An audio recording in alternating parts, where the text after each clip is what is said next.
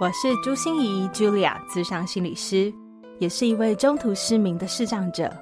在咨商室里，我听你说；在 Podcast 里，也邀请你来听我说那些肉眼看不见，但是心里却更能看到的心理学小技巧与翻转人生的故事。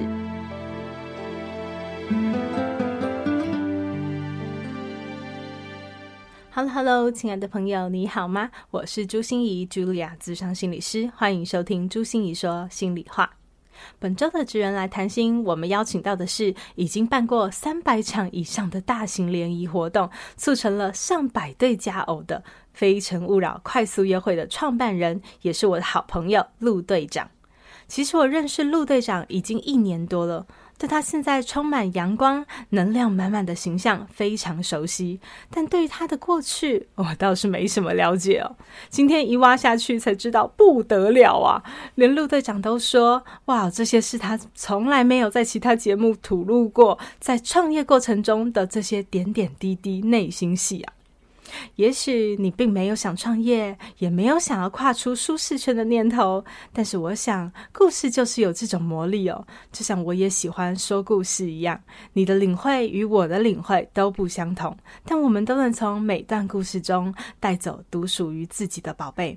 而对我来说，我最有感的是陆队长最后说的一段话。他说：“在我还没有跟世界说再见之前，我都没有失败，只有学习。”我也为大家准备了三本陆队长与他的十三个恋爱军师一起合著的《好女人的情场攻略》，脱单必看的爱情避坑指南。居然一上架就是博客来第一名哎，有没有太强大了？快点到我的粉丝专业朱芯仪视障心理师参加抽书活动喽！让我们一起欢迎陆队长。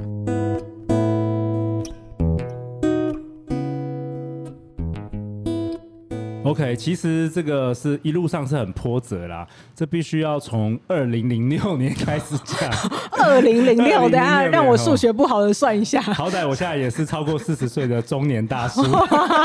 啊，所以往事有点。往事有点好，快速讲一下，是。就是二零零六年我那时候呃从美国南加大呃大众传播研究所毕业的时候回到台湾，嗯，然后其实我小时候是很喜欢。很想要做电影产业的，我小时候的梦想是想要当电影导演，所以我才去南加大学了有关于呃这一方面的这个专呃专业这样子。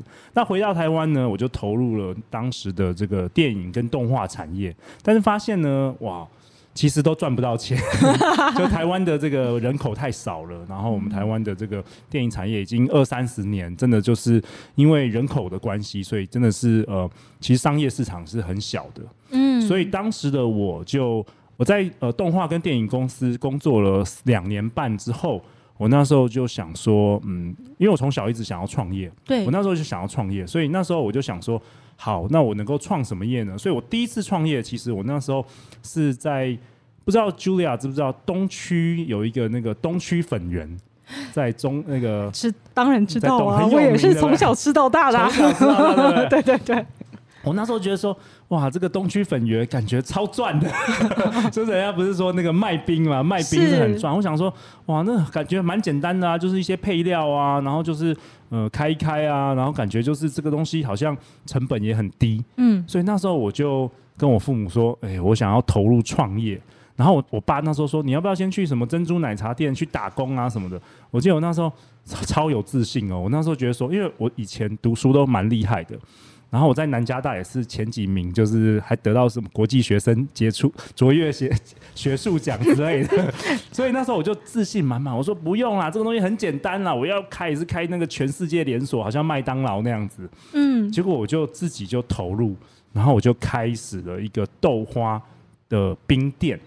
然后在永吉路三十巷那边，啊，所以想不到你以前是豆花哥哈，豆花。哎、欸，可是你不会觉得这样听起来，我就觉得跟我认识的你的人设差很多哎、欸。真的吗？对，哦、因为你你你的人设是一个很有梦想的人。我有啊，我当年的梦想。可是你为了金钱，我要把那个 我要把那个豆花店开到全世界。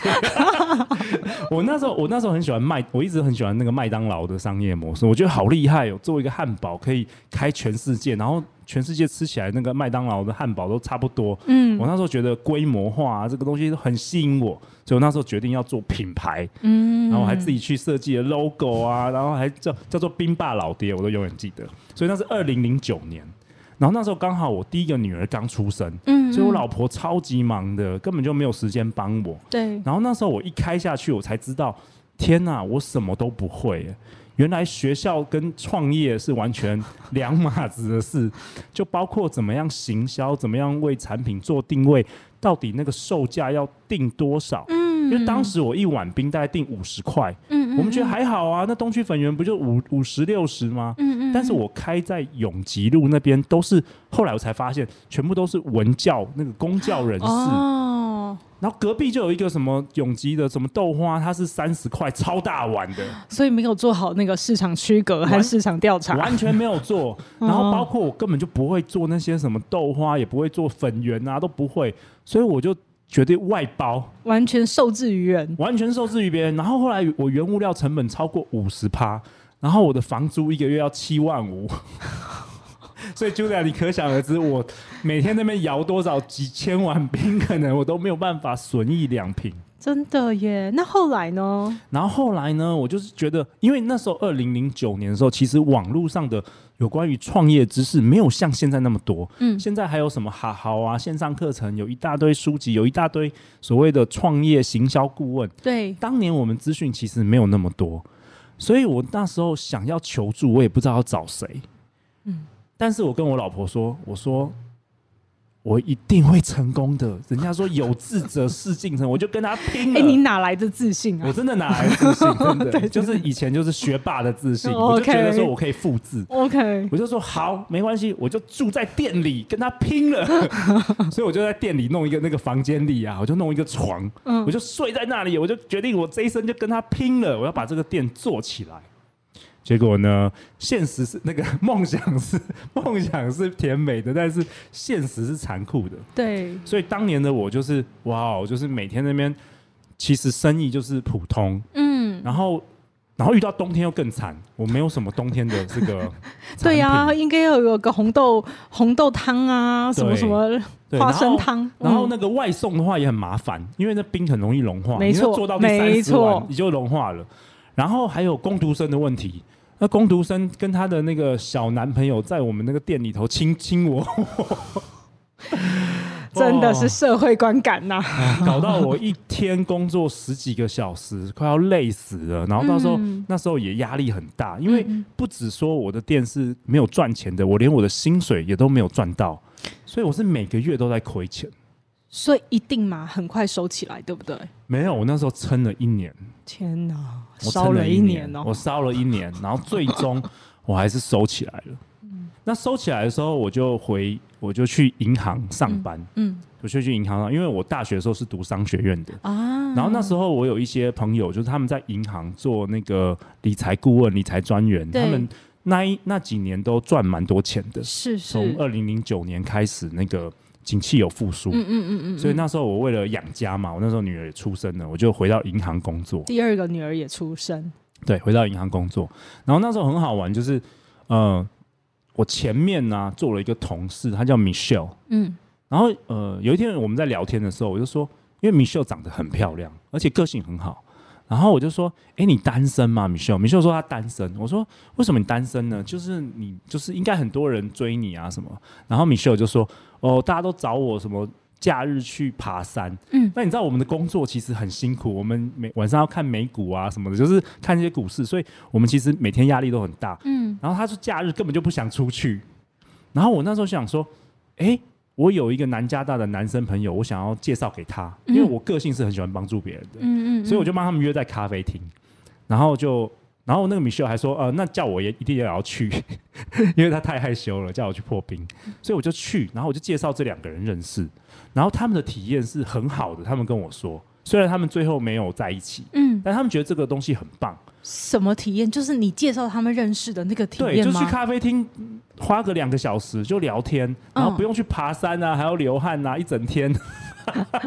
可是他不觉得你是一个很大的电灯泡吗？你都在里面。没有没有没有，我去一下我就走了。哦，我只是去开个场暖个场这样子。对，我帮他破冰，我就闪人了。OK，我就闪人了。嗯嗯嗯嗯嗯。然后后来就口耳相传，超多那个银行界的人都在问我，有什么好男生好女生可以介绍的。哎，这跟我。这跟我认识我先生很像哎、欸，因为也是我 我妈妈问我设计师说，哎、欸，你有没有库存，帮我们女儿消一消这样。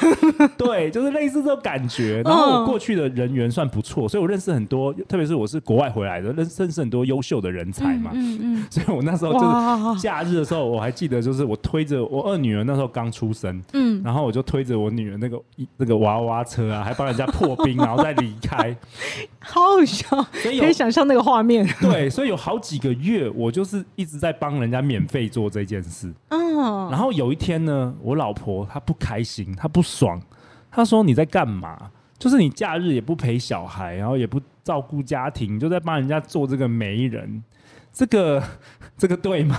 是啊，这个坏男人。对。然后那时候我想说，可是啊，大家都很开心哎，大家好像都很需要我的帮助。嗯，而且感觉。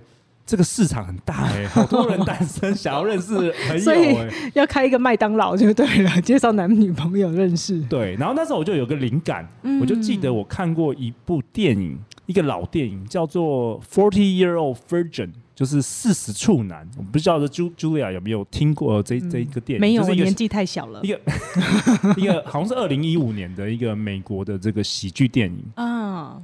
然后那时候我就有。硬就想到说，他电影里有个桥段，就是他们在做这个快速约会。所谓的快速约会，就是换桌，就是可能一个餐厅会有二十个男生、二十个女生，嗯嗯，然后每六分钟就是男生就会换到下一个座位。哦，所以说你可能两三个小时下来之后，每一个人都会认识每一个人，就是每一个男生都会认识每一个女生。了解，就很像是我们跳那个圆呃，不是跳土风舞的时候，有没有？对对对对。对，然后就是内圈的不会变，可是外圈会转。哎，对对。所以你就会换舞伴。对，然后因为才可能才六七分钟，所以大家也不会尴尬嘛，就是哎，你聊不来，反正就换下一位啊。对对对对。然后也很有效率啊。对，你总比你去认识一个人，然后你不喜欢他，然后你聊要聊硬聊尬聊三个小时。对，这很撑。对，所以那时候我就想起这个电影有一个这个这么的桥段，然后我就 Google 怎么样办 speed dating。哇塞！因为我从来也没有办过这样的活动。对。但是那时候大概是二零一三年，哎，我看一下，二零哦，那部电影好像是二零零五年吧，可能是一个旧电影。反正那时候我第一次办是二零一三年。嗯。然后二零一三年的时候，我那时候就。跟我朋友，我朋友刚好在呃安和路、乐利路那边有包有一个他自己有创业一个小酒馆，嗯，那时候我就跟他包场，然后就是十二个男生、十二个女生，在一个星期六的晚上，嗯嗯嗯。嗯然后我记得那时候我连 Google 表单都不会用哦，因为我在银行，我们没有学这些，我就还是那个用那个 Word 做了一个很简单的这个那个海报，嗯，然后就寄给我发 email 寄给我所有认识的人，嗯嗯，然后上面还是附我的电话，所以说人家报名要打我的电话，然后我要记下来他的名字这样子，非常非常好笑的。然后没想到三天内就额满了，十二个男生到十二个女生，对。然后那一天呢、啊，我们就办那个活动。那我也没有办过，但是没关系，因为大家也没参加过。对对对对，都是第一次。对，我只记得说，哎，要有食物，要有酒，因为感觉比较高级。然后那时候我们就有收费哦，我记得男生好像收大概七百多，女生收六百多，不便宜呢。我不知道，那时候反正就是觉得，应至少不要亏钱啊，要嗯嗯要要收钱这样子。嗯嗯，嗯。结果呢，这十二个男生跟十二个女生聊完之后啊。大家超开心的，我们全部人还去吃宵夜，真的太夸张了。然后就是那一场开始啊，大家都跟我说：“哎、欸，陆，因为我的名叫陆，大家说：‘哎、欸，陆，其实啊，我是不喜欢喝酒、欸。’哎，那我就知道哦，下次要提供可乐啊，提供水啊之类的。然后有些人说：‘哎、欸，那我要一直重复自我介绍十二次，好累哦。’然后我后来就想出：哎、欸，什么有什么方法可以避免他们一直重复自我介绍？那有些人说：呃。”你有没有喉糖啊？可以给我喉咙很很痛。他说下次要提供喉糖。就是我慢慢就开始优化这个活动，然后以至于到今天，我办了超过三百场的大型快速约会，我们后来都一场都是六十个人，嗯，然后我们有一万个人参加过我们的活动，然后促成了一百对以上的结婚或交往。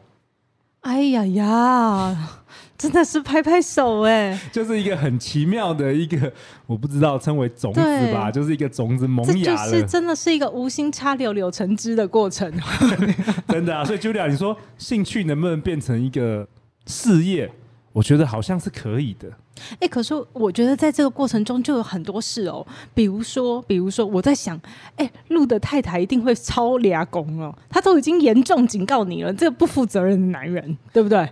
对。然后你还去搞更大的，那其实还好，因为我们后来其实就是一个月办两场，然后都是在假日，然后其实就是三个小时就结束了啊。而且我们后来开始就是有。就是有开始一样嘛，就是会收票价，我们涨价啊等等的，所以其实我每一场都有带钱回家，所以我老婆觉得还可以，这很重要，各位，奶粉钱还可以啦，奶粉钱还可以，对啊，就是挥别挥别了我做豆花的辛酸，我觉得我不要再做那个卖五十块的东西，我至少卖一千块以上的东西，比比较有搞头啦。嗯，可是我我也在想。嗯，因为乐于助人，你知道我们我们也都乐于助人，但是很少人会助人助到像你这样哎、欸。对啊，我觉得我就是，嗯、呃，也是我觉得蛮人生真的蛮奇妙的，因为没有人一出生下来就会想说，我有一天会变成什么全台湾。联谊公司的 老板，对啊、然后我是男生，我怎么没事变成月老？是啊，不是人家说詹妈妈李妈妈，怎么会是一个男生呢？是，对，所以那时候我就觉得，也是因为透过这个活动啊，哎，我从一个上班族，我慢慢学习怎么样当一个创业家，怎么样设定这个票价。怎么样不会亏钱？嗯，怎么样做行销？嗯，怎么样在没有资源的情况下也能够让很多人知道这个你的产品？嗯，然后怎么样聆听顾客的声音？我也是，就是这一路以来慢慢慢慢的学习。那我觉得可能 Julia 的听众很多人，maybe 他有一天想要靠他的兴趣能够有自己的事业。那我觉得我那时候其实比较好的事是因为。我那时候边在工作，嗯嗯嗯，所以其实我有有正职收入，对，所以说我不会担心说哇这一场是没有人来，然后我好像就是付不出我的奶粉钱，对，所以这些都是多的，所以我有时间慢慢去打磨，嗯，以及慢慢让这个市场知道我们这个活动，嗯嗯嗯。哦，我觉得好好好，听起来它就是一个蛮不可思议的故事。就是说，陆其实从来没有放弃的是创业梦。那至于创业要创些什么业呢？啊，就是边跨，就是好像是你学了什么就有什么样的机缘，或者你看到了什么觉得有商机，就是那里。然后或者你对什么东西有兴趣，就来去试一试。可是如果都不行呢？最后居然找到一个有乐趣的东西，然后你就开始去打磨。对，但是故事还没有结束。嗯，就是说呢，我发现我一个月办两场的活动啊，大概也养不活，就是我们家，就是这个东西是没有办法 全职的。对，因为你还对还有正职。对，对那那时候大概是、嗯、呃五年前五六年前，我那时候觉得说。好，那我那时候我还是在银行，嗯，然后那时候我想说，嗯，我想要创业，但是我又觉得这个东西好像我也没有什么信心，好像真的能够成功啊，因为毕竟我们在金融业的收入也算还不错，对，所以后来我做了一个决定，就是我先离开金融业，但是我去呃新创公司去学习大家怎么创业，所以我去新创公司当上班族。哎，这个 moment 很重要，就是。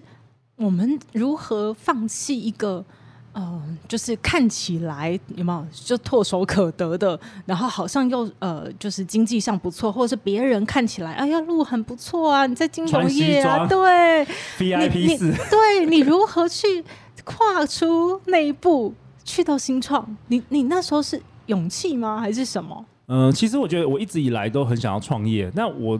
待在银行的时候，我是知道说我不可能有一天开银行的 哦，所以我我我我我我势必要为我的人生做一些改变吧，不然的话我就会我就会在银行退休。是 是，对对对，所以我那时候也是慢慢采取是风险比较低的啦，我先去其他的产业当当上班族，就是特别是新创公司，我觉得新创公司可以学到很多。嗯嗯嗯，所以我那时候去有一家呃餐厅定位的 App 公司叫做 Easy Table，嗯，我那时候去学，他们那时候成长很快，我那时候去就是一边工作，然后一边也学习，看看他们怎么管理一家公司啊，然后怎么做行销啊等等的，所以也学到了不少。然后后来呢，其实我跟另外两个朋友，就是我们有一起创办一个网络公司，嗯，所以我到那时候都还没有创这个有关于交友产业联谊的公司，嗯嗯，嗯，我们是我是参与了别人的创业，真正的创业从 day one，嗯，对，那那个公司我们做了三年，然后其实跟投资人募了两千万，最终还是失败了，是，所以那时候就是大概是四年前的时候。我其实面临到一个人生的低谷，嗯嗯，就是我中年了，然后我不想要回银行上班，是我危机重重，然后我创业又失败，嗯，然后我超穷的，对，超穷的。我记得那时候去，我跟我老婆跟孩子去平价意大利面吃的时候啊，我还跟我老婆说我不饿。但事实上是我没有钱付了，我隔天还要付大家的学费，你知道吗？Oh my god，好心酸。那个 moment 真的很心酸，真的很心酸。对。然后我心里想说：天哪，我到底做错什么？我以前也很认真读书啊，我人也很好啊，为什么会把自己落到这个窘境？对。对，但是我没有沮丧太久。对，你的你的傲骨和你的。那个是什么？骄傲不服输吗？永不放弃，因为我也我也没有退路了，就是我还是要养家啊，我没有退路了。所以那时候我其实做了一件蛮蛮特别的事，我跑去，我把我的所有的认识的朋友啊名单列列下来，我去找那个我最会创业、最成功的那些朋友，嗯，我去找他们聊天，嗯，我就说，哎，某某某某某，哎，你看一下我啊，你觉得我创什么会成功啊？嗯。就是我现在好惨哦，就是我创业两次都失败。对，就是你觉得我做什么会成功，是或是怎么样？你做怎么样你？你你是你成功的秘诀是什么？嗯，我那时候问了十几个朋友，甚至啊，我还在网络上找到一些成功人士，我还讯息脸书讯息他说，我可不可以去拜访你？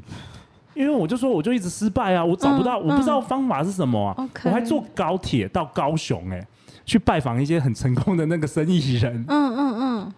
结果我就跟他们讲我的故事啊，我讲说就是刚才一路以来，我刚才跟 Julia 大家分享的。然后你知道很多人啊，都跟我说：“哎，路，我觉得你做这个啦，交友啦，这个联谊啦，嗯嗯嗯，这个会成功。”嗯嗯，我说我那时候就好好几个人都跟我说。说我做这个特别好。你那时候还在做《非诚勿扰》快速约会吗？有，我一直都有在做，一直都有在做，一直都有在做，所以一直都把它当兼差来做，一直都兼差一直都兼差着做。嗯嗯，对，但是从来没有想说我要投入政治。嗯，就让你知道原因是什么吗？对啊，因为啊，我过去我在金融业是穿西装的，我们很 high end，我们在网络业也是，拜托，我是去中国新创比赛的那个亚军哎、欸。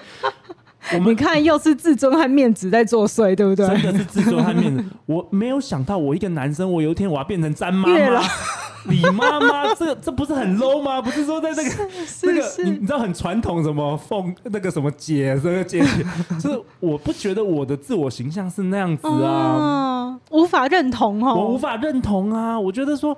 天哪！我如果做这个，那我出去跟认识新朋友，那我要说什么？对，我说我是那个 专门做这个。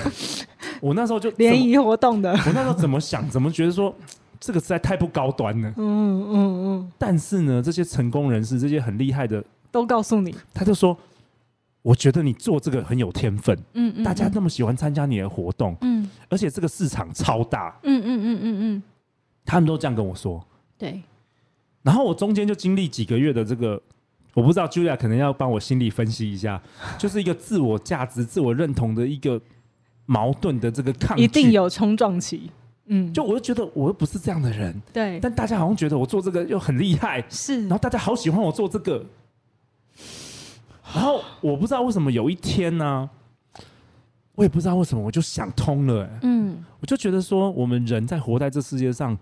其实最终你要创业，其实你就是要创造价值给这个世界。嗯嗯嗯嗯。那如果大家都觉得你做这个那么厉害、那么好、那么有价值，愿意掏钱给你，你为什么不做？你为什么不做？就是路，你为什么不做这件事？你在你在坚持什么？嗯、你是不是在考虑大家的眼光？嗯，嗯，嗯，但是这是你的人生啊。嗯，人家眼光并不会，就是其实跟你的人生，你可以不要在乎这些眼光啊。嗯嗯嗯。所以在那个 moment，我好像有点想通了。嗯嗯。我就觉，我就有一天，我就决定，好，那我第三次创业，我要全职做这个。嗯。我要专心投入做这个联谊公司，这个交友公司。嗯嗯嗯。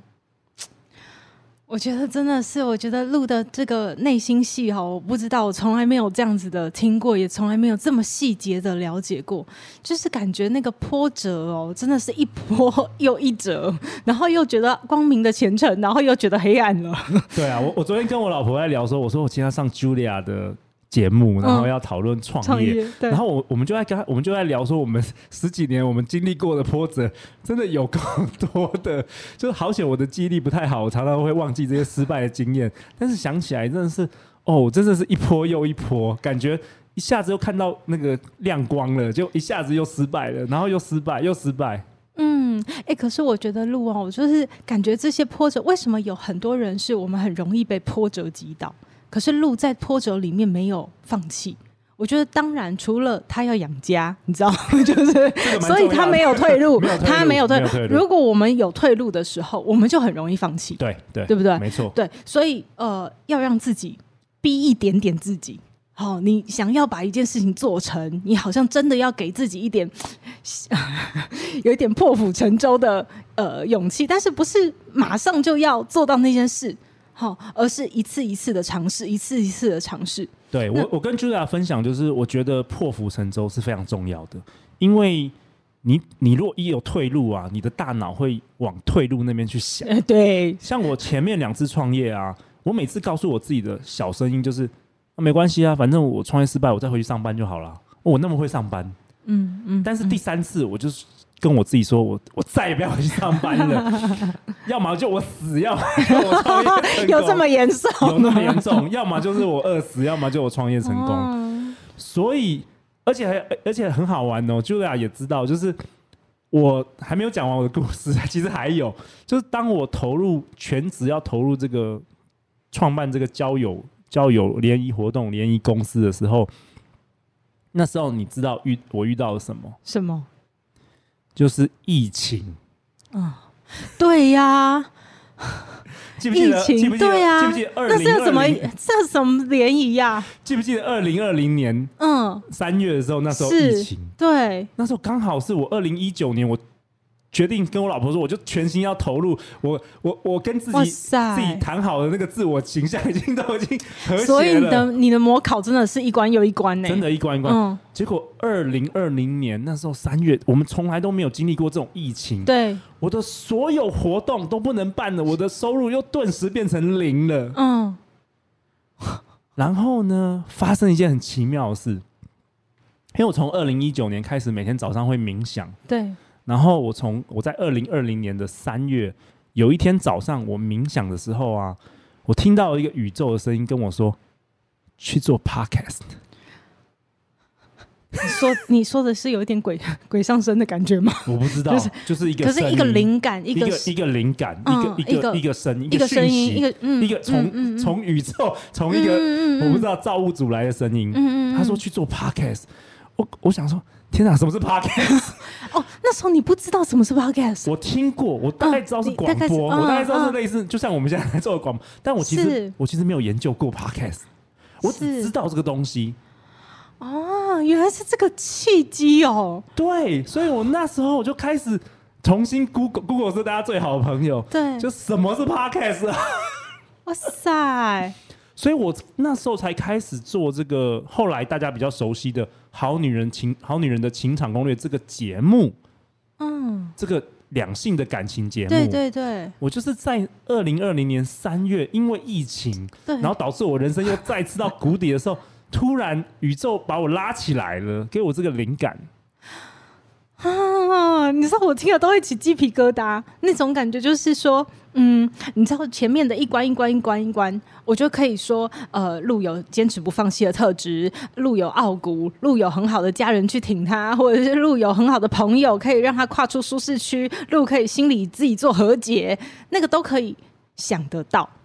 可是当这一次遇到疫情，在这一片黑暗的时候，真的想不到怎么脱困，然后老天救了你一把，真的是那个宇宙来的讯息，所以我很喜欢冥想。我觉得大家一定要广开多推广冥想，因为你真的会得到这个宇宙的智慧。嗯，然后自从二零二零年三月我开始，Julia 大概知道后来的故事，我开始做 Podcast，至今我已经做了第三年了，我已经做了。嗯大概呃，如果这个节目播出的时候，我应该做了超过了七百集，然后创造了一千万次的这个收听的下载，非常可怕，你知道吗？路的等级，我们下一集再来好好跟他讨论他为什么 Podcast 可以成功，从一个小白耶，听起来就是要拜托 Google 大神来救他的小白，怎么会变成一个？超级厉害的 podcaster，对，那也因为这个节目，我们开始发展了有关于两性情感相关的服务、嗯、课程啊，嗯、包括我现在有实体的快速约会，有线上版的快速约会，我们还跟戏骨一起合作，然后我们还办了好多好多的线上的课程，然后我们还提供这个一对一的媒人服务，然后我们还接很多很多呃保养品、化妆品的业配。就是整个所有的契机，真的就是从二零二零年那时候开始的。嗯，做 Podcast 居然可以做到这样，真的是太了不起。而且我觉得有好多好多的机会，好像就跟着跟着就一直来，一直来了。我觉得贾博士说 “connecting the dots”，嗯，就是一路回。如果现在分享完这些内容，我回顾起来，哇，没有白走的路，没有失败的路。就是没有失败的经验，就是这些挫折都是我后来能够慢慢成长的养分。没错，可是我觉得路最最重要，我觉得你有一个最核心的东西，就是你的创业梦。因为你有创业梦，哎，感觉你好像没有在放弃的，也没有在喊苦的，也没有在觉得累的。对，我可以跟 Julia 分享，我那时候，嗯、因为我相信大家都。有很多内在恐惧，特别是没有从来没有创业过的人，你会觉得很害怕。嗯，因为第一个你不再有这个稳定的收入了嘛，对不对？然后你也会面临很多未知，然后你也不可能一下就知道说哦，你三年后、五年后会发生什么事。嗯，那我那时候其实有告诉我一个自己一个蛮好的心态，我也可以跟大家分享。我那时候想说啊，好了，如果我说我就是那么笨，我这一辈子啊一直创业啊，到我死之前啊都没有成功的话啊。那我可能最后我还是可以成为专门演讲怎么讲谈失败的这个 讲者，失败学对，那说不定那个就是我的创业哦。所以我不觉得说我有一天一定会真的饿死。所以你说又不能给自己退路，但是你又抱着最坏的打算，就算最坏，我也可以怎么样？我也可以当。专门讲我创业失败一百次的这个来宾，我相信很多人也是想要邀请我吧，对不对？是，说不定那个也是我的创业啊。对对，所以我那时候给自己的，其实我是给一个自己一个很长线的思考。我告诉我自己说，在我还没有离开这个世界之前，我都不算失败，我都在学习而已。我可以失败一百次、一千次都没有关系，就是我只要能够呼吸的话，我可以继续持续下去。所以各位，这我觉得是本集最好的结语。我又起鸡皮疙瘩了。我 就是在我还没有离开这个人世之前，我所有做的一切都不算失败。对，我的字典里没有这个字，我都在学习。嗯，对，我，我们都只是在学习而已。对，好啊。那最后路有推荐一本书要给我们参考，对不对？对，呃，关于创业，我有读过一本书哈，这本书叫做《通往财富自由之路》。他是中国的作者，叫做李笑来，嗯，然后我也蛮推荐大家读的。为什么推荐？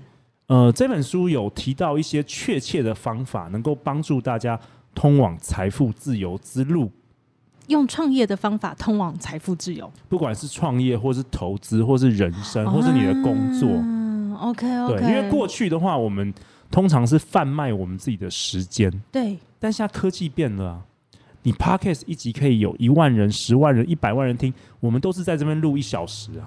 嗯嗯嗯嗯，所以要善用科技。OK，好啊。所以如果大家听完录的这一集分享哦，你对创业也开始有一点兴趣了，然后也开始有一点心动了，或者是你不需要创业，可是因为你有一些兴趣，你愿意多投资一点在你的兴趣上，都非常好。那录的最后有没有想要再跟各位分享的事情？好啊，那我也推广一下我们的活动啊。我们的活动叫做“非诚勿扰”快速约会。那我们有实体的活动，也有线上的活动。那包含我们还帮大家一对一的克制，等于是做媒人啦，一对一的客制帮你找到理想伴侣。对，而且我刚才还偷偷跟陆说，那如果像我这样的视障朋友也想来参加“非诚勿扰”，可以吗？没问题，快跟我说一下，我可以来帮助大家这样子。对，所以陆说一定会帮助大家的。好，那我们录，我们就是上网找“非诚勿扰”快速约会，就可以找到你吗？对，相关的资讯我们都可以请 Julia 放在本集节目的下方，然后还有包含我们的 Podcast 节目叫做《好女人的情场攻略》，我们每天会有十五分钟到二十分钟的内容，也是分享有关于感情的大小事。我们下一集就真的要来进入这个 Podcast 的王国了，看看鹿到底是怎么做到的。谢谢鹿，谢谢大家，拜拜，拜拜。Hello，亲爱的朋友，你常常跟以前的我一样，有一大堆的发票，不是遗失就是忘了兑奖和领奖吗？你知道啊，如果我们使用云端发票的话，不但方便环保，并且兑奖超级方便哦。而且经过我亲自测试以后啊，对像我这样的视障朋友来说，也是非常无障碍的呢。所以一定要来大大推广一下啊！下面就来分享来自国税局的好康讯息：云端发票四部曲，发票存载具，提高中奖率。只要完成了一开始的设定，真的就是自动化一条龙的服务诶。从自动兑奖、中奖主动通知到奖金自动入账，完全不需要再费心诶。而且除了一般奖项以外，还多了云端发票专属奖。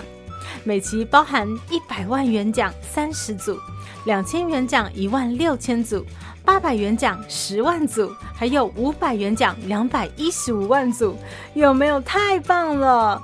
设定步骤也非常简单。第一步，请先下载一个 App，叫做统一发票兑奖。第二步，按照指示来申请，就可以绑定手机条码。第三步，设定你的领奖账户。最后一步，设定载具归户就大功告成喽。因为我们实在是有太多可以储存云端发票的地方，设定好了你的所有归户，这个 App 就会帮你全部都一网打尽，再也不用担心会错失任何领奖机会了。我们也会在节目的资讯栏中放上云端发票设定四部曲的图文连接，按着一步步操作就可以轻松完成设定。希望这个分享让大家的生活都更便利哦。以上广告由财政部中区国税局提供。